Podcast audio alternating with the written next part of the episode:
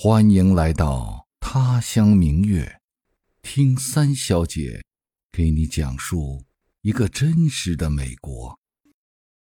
嗨，听到我声音的亲人和朋友，你好吗？我是三小姐小黎。今儿呢，我把我们去看雪燕的头一天的一些直播的录音，还有和雪燕相关的一些介绍整理了一下，作为我们这次看鸟的下集，全当是一个资料的补充吧。好。那我们现在就从到达目的地开始吧。我现在到了目的地，我要下车去溜达一下。这个地方看起来应该是一个还蛮大的活动区。你知道为什么我这么说吗？因为除了它那个 visit center 就是来访中心之外，在停车场有三个单独的厕所。这在美国就意味着这个地方人很多。因为通常情况下，只有在人群特别密集的地方，才会有这种临时的公共厕所。嗯，看来这个地方确实是很 popular 的一个地方。现在是四点二十，太阳很好，虽然也是大晴天，但是这边的风还是挺硬的。我已经走到了湖边儿，今天的日落是六点零一分，所以现在湖里面只有零零星星的雪燕。颜色是雪白雪白的，真的像雪一样，停在湖面上，非常的醒目。北美雪燕呢，它是从过冬的墨西哥湾起飞，那一直北上，要到达北极圈附近的非常寒冷的苔原地带去繁衍。嗯，它在 Middle Creek 这个地方停留大概两个星期到三个星期左右。好，我们现在要走到另外一个看鸟的地方去。然后我边走在路上边介绍一些雪燕的有关情况。雪燕的英文名字叫 Snow Goose，它其实是一种鹅，因为它的羽毛是白色的，像雪一样，所以又叫白燕。它的雄性和雌性没有什么大的区别，看起来都是一样的。雄性可能会略微大一点点，全身的羽毛都是白色的，只有翅膀的尖儿上是黑色的。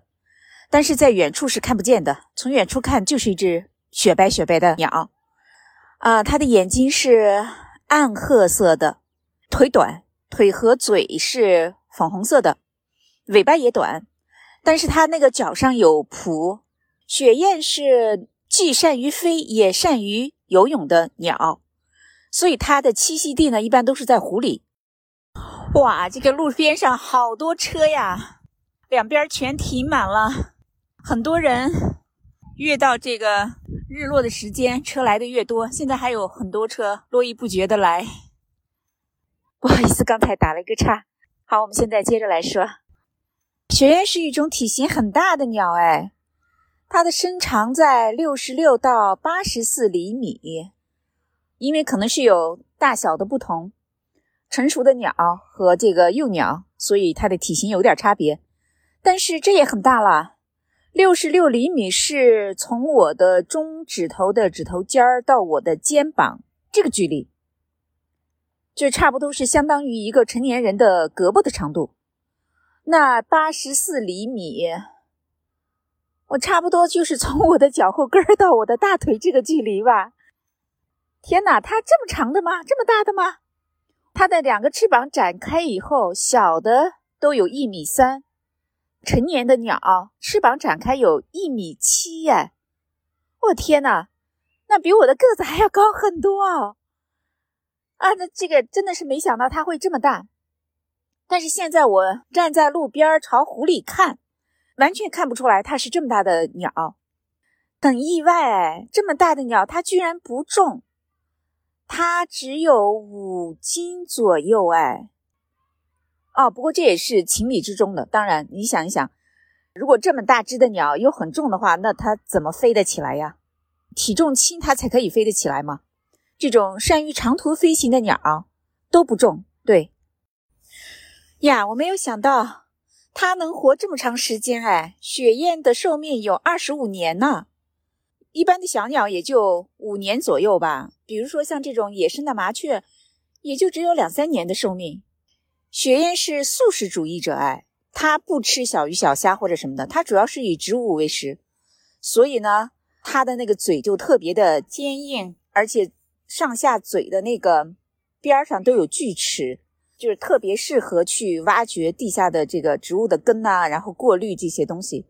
还有一点，雪燕跟其他的鸟不一样的是，一般的鸟换羽毛的时候呢，都是一点一点换的嘛。但是雪燕的飞羽，它是一次性的全部脱落的，所以它在一个特定的时间内是完全丧失了飞翔能力的。啊，那种时候它就一定要藏到那个湖泊的草丛中啊，非常隐蔽的地方。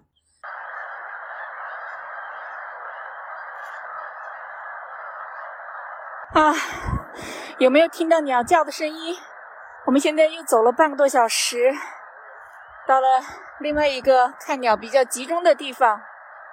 湖面上呢，现在聚集着雁群，我没有办法确定数量，但是从这种震耳欲聋的雁鸣和雁群与这个湖面的比例来看，成千上万只鸟肯定是要有的。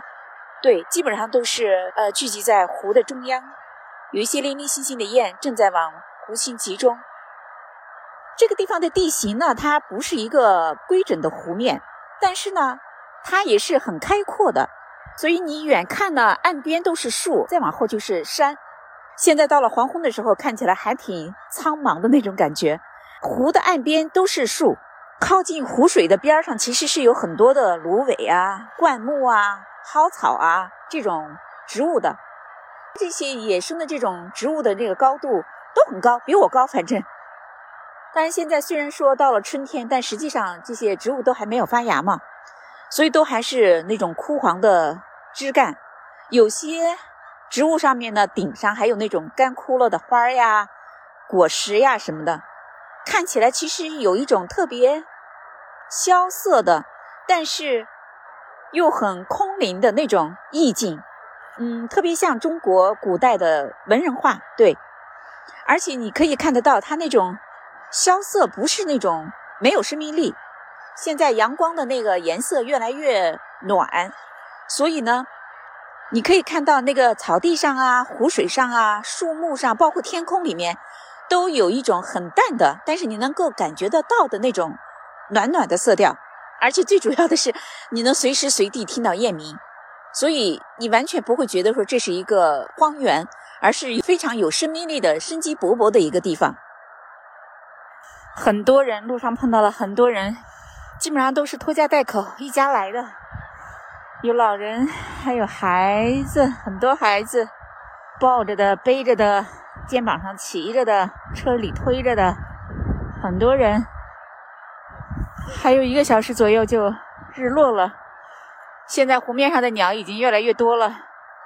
不过我想可能有一点区别，晚上的鸟因为都是归巢嘛，所以可能就不太会看到起飞的那种状态。早晨的鸟因为都要去觅食，它可能会有遮天蔽日起飞的那个盛况，所以可能还是有不同的。好，我现在找到了一个看鸟的很好的位置。在一个小斜坡上，现在离日落还有一段时间。我们在等的时候呢，继续来介绍一下有关雪燕的情况。非常值得一说的是，雪燕的一个习性，它是一夫一妻制的。嗯，它们一般在两岁大的时候就会找到固定的伴侣，但是一般在三岁左右才开始繁殖，也就是在它们开始繁殖的时候。他们才会离开自己的父母，建立自己的小家庭，而且雄鸟和雌鸟都会共同参与到这个雏鸟的养育当中。呃，像他们这一属，包括天鹅在内，都是一夫一妻制的。哎，这让我想起了那个非常有名的一首词，就是元朝元好问写的一首词《摸鱼儿燕丘词》。那个词是这样写的：问世间。情为何物？只叫生死相许。天南地北双飞客，老翅几回寒暑。欢乐去，离别苦。旧中更有痴儿女。君意有语，渺万里层云，千山暮雪，知影向谁去？这是这首词的上半阙。啊，这首词它是怎么写的呢？当时其实就是元好问只有十六岁，他上京赶考，路过那个并州，然后他碰到了一个就是捕雁的人，给他说：“哎，我今天抓到了一只雁，有一只雁逃脱了，但是他逃脱之后并没有离开，然后他一直在那儿悲鸣，就是非常哀伤的叫盘旋，最后呢自己从高空一头扎到地上死了。”袁浩问听到这个故事之后就特别感动，他没想到一只鸟也会像人一样的殉情，伴侣死了自己也不独活。所以他就把那对鸟买下来，葬在了汾水边，垒了石头，打了记号，起了个名字叫《雁丘》。所以呢，他这个词的名字题目就叫《雁丘词》，写的就是大雁这种一夫一妻制的大雁。其中一只鸟死了，另一只也殉情了。问世间情为何物，只叫生死相许。这大概是真正的千古疑问。有数不清的人曾经苦苦追寻这个问题的答案，但是至今它也是一个没有答案的问题。这个是真的非常感人的故事。这个故事和这首词被后世的人演绎出了非常多的版本，但中心意思还是只有一个，那就是生死相依，不离不弃。比如说，你们有没有印象？在金庸的武侠小说《神雕侠侣》里面，有一个女魔头叫李莫愁。对，李莫愁，他因为被初恋情人背叛，导致性情大变，滥杀无辜。最后在被围攻、葬身火海之时，唱的就是这首词：“问世间情为何物，只叫生死相许。”还在苦苦的追寻一个答案，真是让人唏嘘。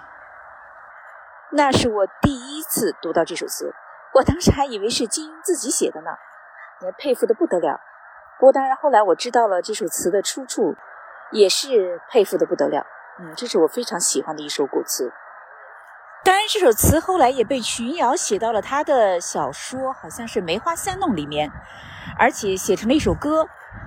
呃，我记得他是这么唱的：问世间情为何物？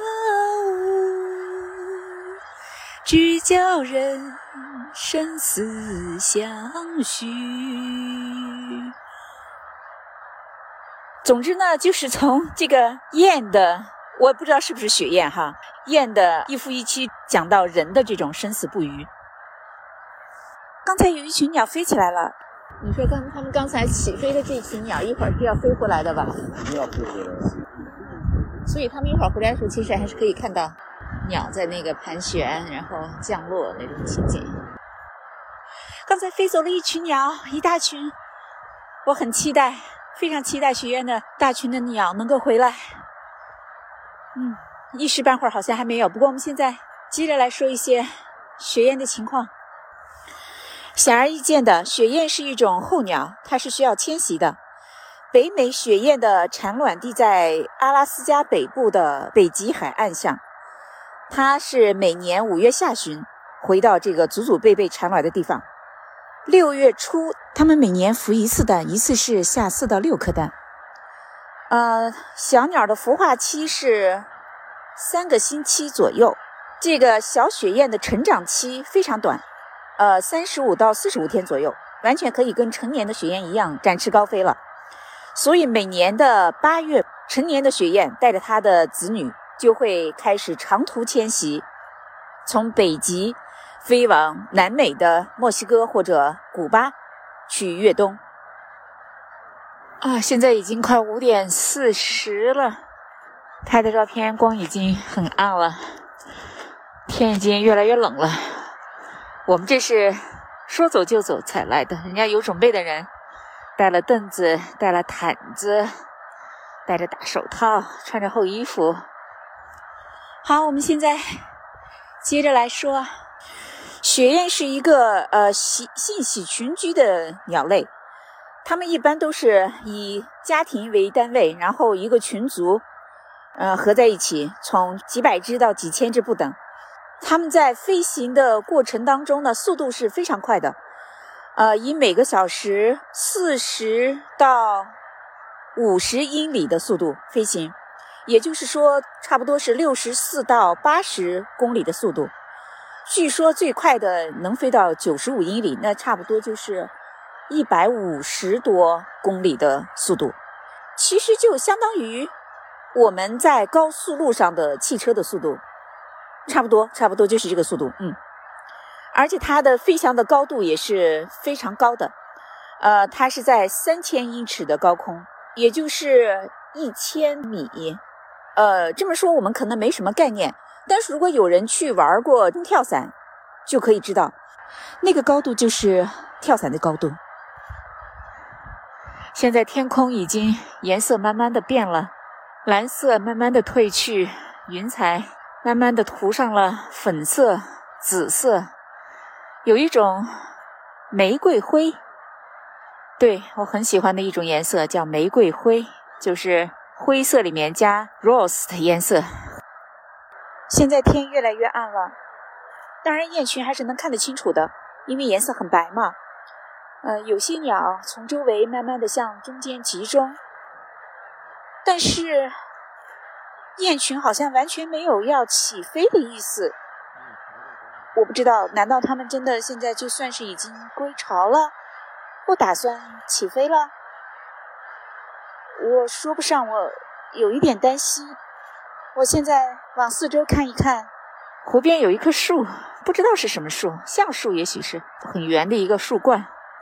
啊，那棵树成了一种所谓的地标，差不多每一个到这个地方吧拍这个雪燕的人，照片里都会有那棵树，很好玩。现在夕阳已经落到了山顶上，天空中的颜色呢越来越深，灰色越来越重，越来越重。你可以慢慢看得到，整个天空的颜色蓝中带灰，灰中带黑。暮色已经慢慢慢慢的降下来了，非常美的夕阳。刚才有一大群鸟飞起来了，盘旋着，不知道飞到哪里去了。因为这附近全都是湖，所以我猜它可能飞到旁边的湖里去了。现在夕阳已经完全落下去了，天空中留下了夕阳的余晖，山边儿慢慢慢慢的涂上了一层金色。有一群加拿大鹅起飞了，非常明显，在天空中排成一个人字形，对，很慢，现在慢慢飞过来，飞到了我的头顶。但是湖里的雁群还是没有任何动静，虽然一直在叫，偶然还有那么几只、十几只，甚至几十只飞起来，不知道飞到哪里去了。但是整体来看，整个雁群还是纹丝不动。而且因为光线暗下来了嘛，反倒显得雁群比刚才更小了一些。再加上零零星星有一些雁飞走了，看来还要等一会儿，也许希望一会儿能看到它们起飞的盛况吧。现在六点过三分，夕阳已经完全下去了，但是天空中的云彩还留着那种冷色的温暖。岸上的人呢，呃，走得多，来的少。我现在心里有点嘀咕，我觉得我们今天也许看不到了。今天已经是到了雁群在这个地方迁徙的最后的阶段，我们可能已经错过了这种大规模迁徙的时间。嗯，我们再等等吧。嗯，再等等看，等天黑了以后，如果真的看不着了，那也就没有办法了。现在已经早就过了预报中说夕阳要落下去的那个时间，鸟的叫声依然可以听到，但是我们要往回走了。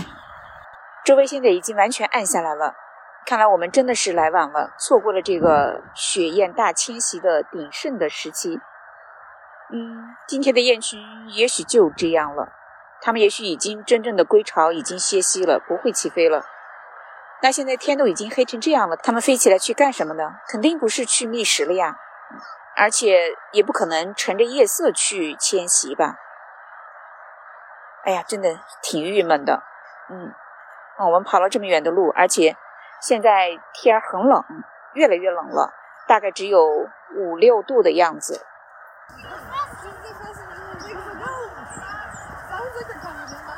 回来了。对呀，你看鸟回来了。走，我们再去看看，杰西卡。你跑，你跑过去，我们等你。快跑，快跑！啊，我不要，我的手。那你把这个衣服穿上吧。这咋个来好？为什么喊这个？快跑，快跑，快跑，快跑，快跑，快跑！回来了。快快快哦，！Jay，come on please！哎呀，太遗憾了！现在是六点一刻左右，我们等了这么久，就错过了这么几分钟。哎呀，嗯早知如此，我就再多等两分钟，就这么错过去了，我真的是太不甘心了。哎，咱们今天晚上住一夜吧，看好了早上日出的鸟，我们再回去怎么样？所以呢，你知道我们后来就住了一夜。第二天早上，不出意外的看到了鸟群起飞的盛况，嗯，不虚此行。好，那我们这次看雪燕的所有的活动到现在就算是结束了。还有一些我们路上的花絮呀，我自己比较好奇的问题呀，我们可以放到下一期再来讨论，作为一个收尾。啊，没想到这次来看雪燕大迁徙，我居然做成了三期节目，而且还每一期都这么长。好，那我们今天的节目也就到这里结束了，我们下次节目再见，拜拜。